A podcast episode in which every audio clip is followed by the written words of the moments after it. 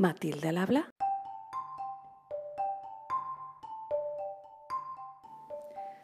Hola, yo soy Violeta González Pérez, investigadora en la Universidad Autónoma de Madrid, y esto es Matilda al habla, donde damos voz a las científicas de la Asociación de Mujeres Investigadoras y Tecnólogas, AMIT. Hola, hoy hablo de la vida y la ciencia con la doctora Maite Paramio Nieto, que es investigadora en el Departamento de Ciencia Animal y de los Alimentos de la Universidad Autónoma de Barcelona y además es vicepresidenta de AMIT. Muchas gracias por estar aquí, Maite. Encantada, Violeta.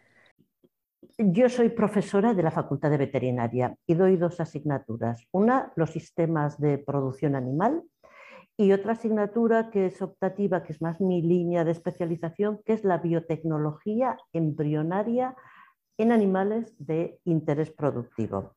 Y mi línea de investigación y mi laboratorio desde que llegué a Barcelona es la producción in vitro de embriones. He hecho 22 tesis doctorales en este tema, sigo en él eh, porque no se, termina de, no se termina de resolver del todo. ¿no? Y eso es mi día a día. Bastante divertido.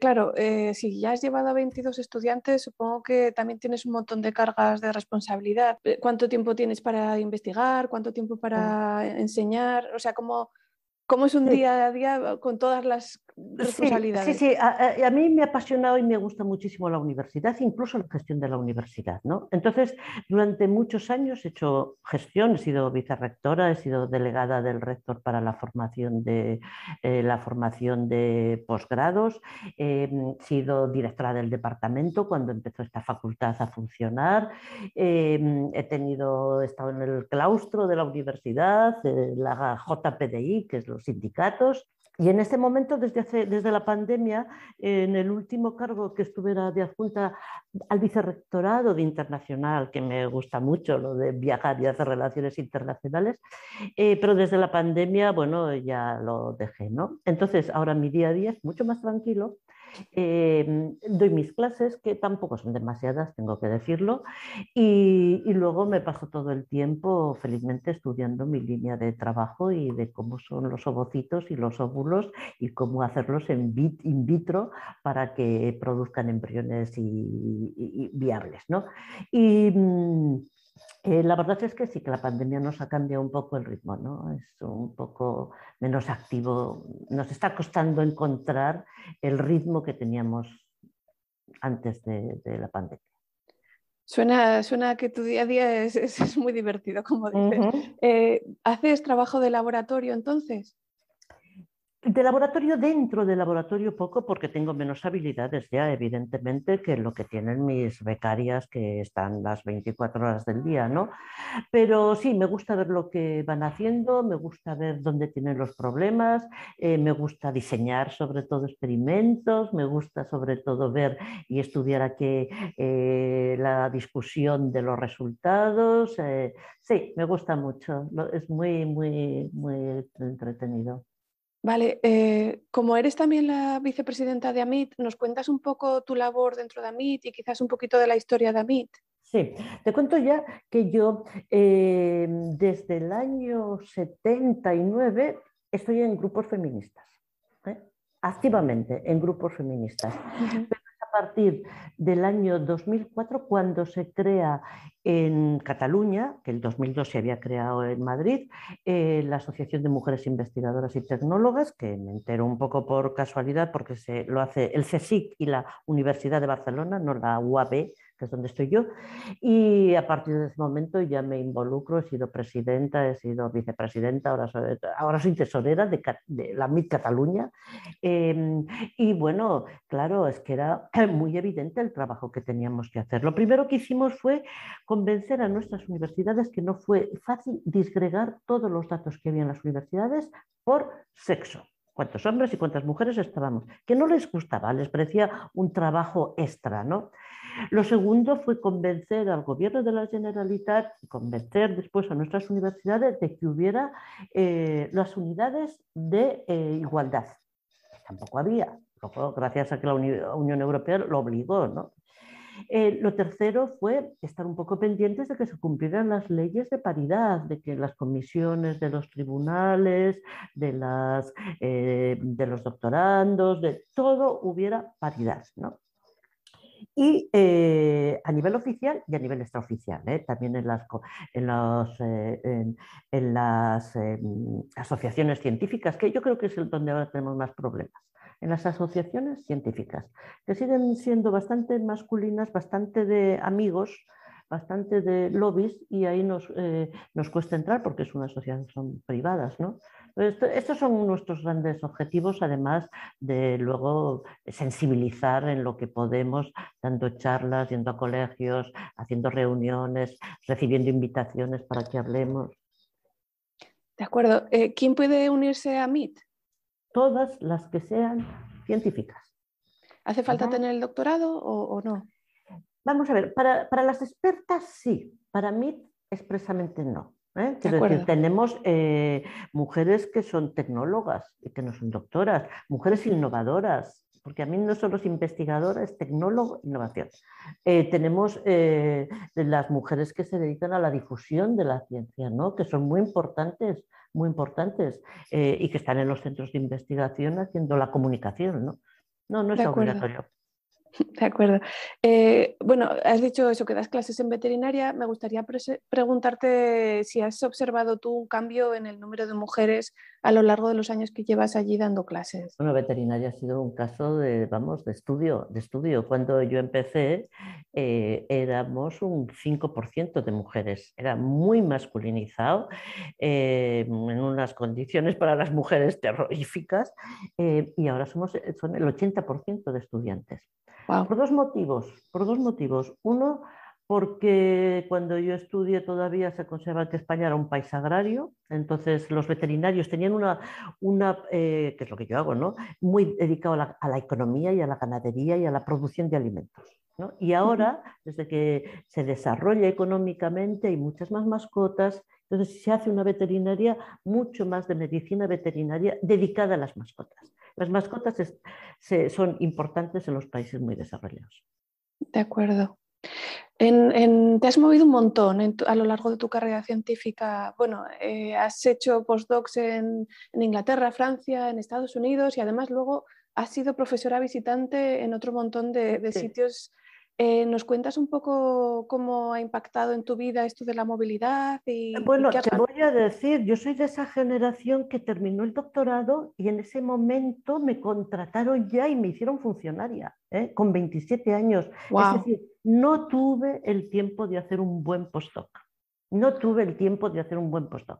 Se crearon cuatro facultades desde veterinaria en el momento que yo terminé el doctorado y me dieron la responsabilidad de toda la docencia, de organizar el laboratorio, de preparar nuevas líneas de investigación, de montar la facultad, con lo cual en las épocas que vosotros hacéis los postdocs, yo ya estaba eh, en la plena organización.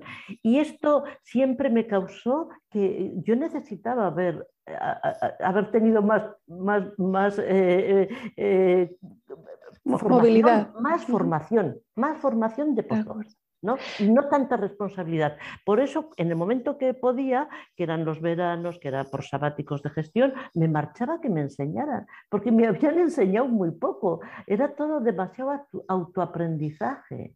De acuerdo. ¿Cuándo, ¿Cuándo terminaste el doctorado? Pues mira, yo terminé el doctorado en el año 84.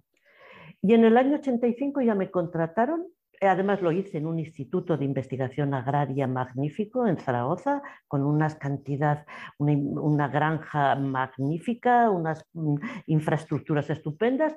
Y, y, cuando yo termino, esto se pasa en vez de ser un organismo estatal, a ser un organismo de la Comunidad Autónoma de Aragón, ya no van a contratar a más investigadores y habré en facultades de veterinaria y me voy a la facultad de veterinaria. Pero entonces ya voy absolutamente responsable de todo, de responsable de docencia, de responsable de investigación y, siempre eché de menos que alguien me formara un poco más, ¿no? Y por eso me iba tantas veces al extranjero. Vale, eh, entonces, eh, por lo que estás diciendo, parece que sí que tú apoyas que el, marcharte fuera sí que aporta, te, aporta, te puede aportar mucho, ¿no? Bueno, en mi caso era imprescindible. Ahora a lo mejor no es tanto, pero en los años eh, final, 80, finales, es que había muchas cosas, es que no había mucha ciencia en España. O salíamos, o salíamos, o repetíamos cosas que ya se veía que no tenían recorrido, ¿no? Entonces, eh, bueno, y yo siempre creo que es bueno salir, desde luego, es que ves otra, es otra, otro panorama, te dan otras ideas, eh, ves cómo funcionan otros, no, no, lo de estar siempre en el mismo sitio nunca es bueno, yo creo. De acuerdo. Y aquí con esto ya vamos a enlazar a cuál, cuál es la pregunta más grande, más importante dentro de tu campo de investigación. Bueno, ya te digo, yo hago producción in vitro de embriones que consiste en simular en el laboratorio lo que es la ovulación. Esto en humanas se llama la reproducción asistida, que como sabéis tiene bueno, unas repercusiones enormes porque las mujeres cada vez tienen hijos más tarde en todo el mundo y cada vez hay que ayudarlas eh, con estas tecnologías. Claro, yo lo hago en rumiantes y mi objetivo no es eh, eh, el trabajo de humana, pero lo que todos buscamos, los que todos buscamos es saber qué eh, condiciones de laboratorio tenemos que poner para que estos ovocitos que vienen eh, inmaduros les, les preparemos in vitro en condiciones de hacer un embrión fértil, un embrión normal, un embrión que desarrolle un nuevo organismo en mi caso, ovejas y cabras, en el caso de, los, de mis colegas humanos, eh, niños, sin ningún tipo de, anomalías. ¿no? Entonces, como simulamos lo que es un acto fisiológico, que es el de la ovulación, bastante complejo, lo simulamos en los laboratorios con nuestros medios de cultivo, nuestras condiciones atmosféricas, nuestras condiciones de temperatura, etcétera, pues em, queremos encontrar criterios de calidad para saber este óvulo sí que va a ser bueno. ¿Y por qué nos hace falta hacer esto para las ovejas? ¿Por qué no basta con... Bueno, todo, esto, se empieza en la ganadería, ¿eh? porque lo que nosotros buscamos es que esas ovejas selectas, esos animales selectos eh, de la ganadería, en vez de reproducirse de forma natural, sus genes selectos se reproduzcan a unos niveles extrafisiológicos. Es decir, si tenemos un animal selecto que es una hembra, queremos que ese millón de futuros óvulos que tiene nada más nacer produzcan muchísima descendencia, que en condiciones fisiológicas producirían tres, cuatro o cinco eh, descendientes. Entonces nosotros queremos tanto los animales, las hembras selectas como los machos selectos, que se reproduzcan eh, y que sus genes se, difundan mucho más. Entonces, ¿cómo funciona el proceso? O sea, tu investigación lo que hacéis es, como hacer los mejores embriones que podéis. Pero luego, después, eh, supongo que los tenéis que implantar en esas ovejas. Exactamente. Luego hay receptoras que los implantamos en, las hembras eh, receptoras y de allí lo que buscamos es que tengan eh, una descendencia con, el genotipo de la donante del óvulo, ¿eh? de, la donante de, los gametos y que por lo tanto todo ese esa raza o ese grupo de, animales se, mejore, se mejore significativamente. ¿Qué, quiere decir mejorar en este contexto? Pues ¿Mejor carne? Estupendo, una buena pregunta. Hemos cambiado lo que significaba mejor. Hasta hace muy poco, mejor significa más productividad que esa hembra creciera, ese cordero creciera más, eh, tuviera mejor, eh, eh, necesitara menos alimento para crecer más, etcétera, etcétera. Productividad, productividad, productividad.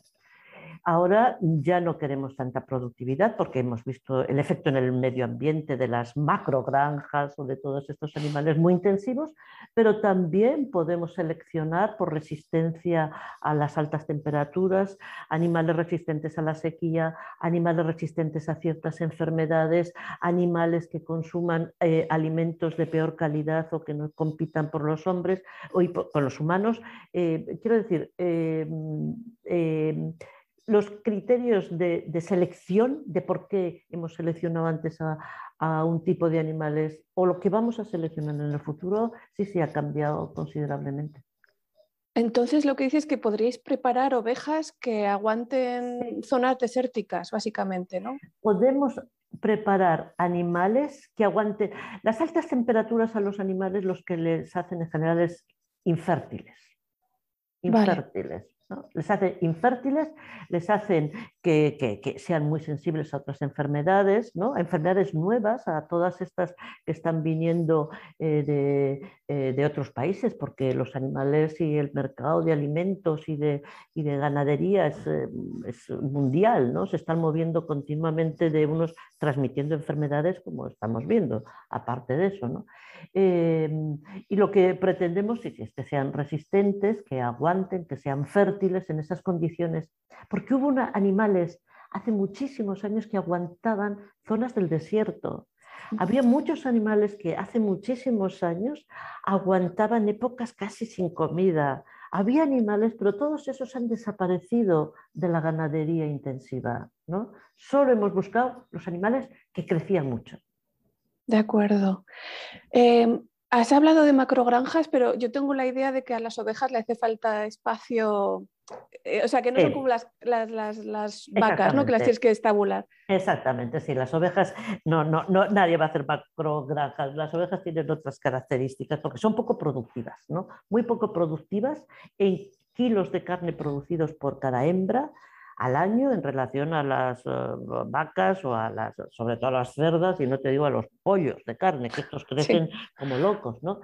Em, sí, con las ovejas es otra historia, pero tenemos los genes y sabemos por qué nuestras ovejas aguantan ciertas condiciones, ¿no? Y eso se puede transmitir a embriones de otras especies que, que, los necesiten. Pero sí, tienes razón. Hasta ahora las pobres ovejas, los pastores, sobrevivían por ayudas oficiales que les daban por cada animal, porque si no, no podían con lo que producían.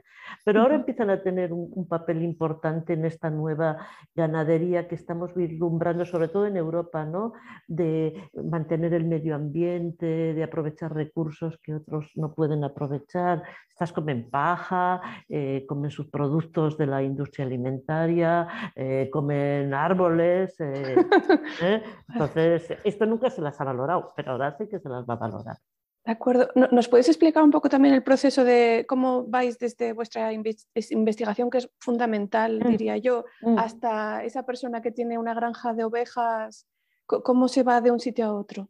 Pues, pues difícil. Ya te digo, yo cuando hice mi doctorado en Zaragoza, en el Instituto de Investigaciones Agrarias, hice mucho experimento con ganaderos, muchos experimentos con ganaderos, que lo hacía a través del servicio de, eh, de, extensión agraria que existía entonces, que eran los técnicos que ponían, relacionaban la investigación con el sector productivo. ¿no? Eh, ahora mm, yo tengo pocas relaciones con el sector productivo, excepto con ciertos jóvenes, porque independientemente de mi línea de investigación tan específica de proteínas del óvulo, ¿eh? yo doy clases de sistemas de producción general. Es decir, yo, les explico eh, lo que comen, cómo se reproducen, pero también los cerdos y las vacas y las gallinas, explico de todo. Y entonces, bueno, evidentemente eh, tengo contactos con el sector, pero más por mi docencia y por lo que estudio y por dónde irá la ganadería del siglo XXI en Europa y qué son los retos que tendremos que asumir y cuáles son los cambios que tendremos que hacer y la contaminación y el cambio climático y el agua. Pero todavía donde más he tenido relación de mis becarias, muchas de ellas no eran veterinarias, eran biólogas y todas han terminado en hospitales de, humana, porque un ah. óvulo es igual en una oveja que en una señora. Un espermatozoide es igual en cualquier mamífero. Y ellas conocían muy bien y durante cuatro años del doctorado sabían manipular muy bien lo que eran los óvulos, eh, lo que eran los espermatozoides, cómo inyectar espermatozoides dentro del óvulo. Es decir, era lo que habían hecho en su día a día. Y eso para los hospitales de humana era estupendísimo. claro, claro. Pues para ir cerrando, lo que me gustaría preguntarte ahora es que, qué te hubiese gustado saber antes de embarcarte en la carrera científica o qué le, qué le querrías transmitir a a personas que nos estén escuchando y quizás se lo estén planteando, ¿no? De, pues mi padre era veterinario, yo no tenía ninguna relación con la ciencia. En aquellos años la ciencia de la universidad era muy pobre, poco interesante, poco atractiva, pero cuando la primera beca que me dieron, ¿no? que me dieron en un organismo internacional de Zaragoza, que luego ya para ir hice la tesis hice la tesis doctoral con ella, me parecía apasionante lo de que cada día es distinto, lo de que cada resultado te, te, promueve unas cosas, lo de que nos pagan por estudiar, pero por estudiar sin que nos examinen además, solo por estudiar, lo de que podemos trabajar con todas las personas del mundo, porque todas estamos en unas líneas de investigación que son parecidas, que conocemos y tenemos amigos en todo el mundo, que podemos ir a cualquier país y podemos incorporarnos en, sus laboratorios, porque son muy parecidos a los nuestros. Bueno, esto creo que no tiene precio, ¿eh? no tiene precio. Estupendo, qué, buena forma de terminar. No tiene eh, precio. Si, te apetece a ti contarnos algo que quizás no te he preguntado yo y que te apeteciese contarlo. Yo creo que eh, el doctorado es algo, eh, a veces tiene frustraciones. Luego vienen los postdoctorados que empiezan a decir, ay, ¿qué vas a hacer? ¿Te casas? ¿No te casas? Yo creo que hay que, hay que aguantar algunas épocas malas, algunas épocas de frustración, algunas épocas, porque la recompensa es enorme. Es decir, la investigación es bonita sobre todo cuando tú la diseñas, cuando tú la organizas cuando tú la estudias, no cuando te mandan a hacer lo que tienes que hacer. ¿eh? Entonces, hay que aguantar un poco los años en los que te mandan a hacer cosas y en los que tú no puedes tomar todas las decisiones, porque es imprescindible para luego poder estar como investigadoras principales, como diseñadoras de, de, nuevos experimentos, etcétera, etcétera. Entonces, bueno, yo considero que he tenido muchos errores en mi vida, excepto haberme dedicado a la investigación. Qué bien, Maite. Muchísimas gracias por, por el tiempo que nos has dedicado hoy y hasta pronto.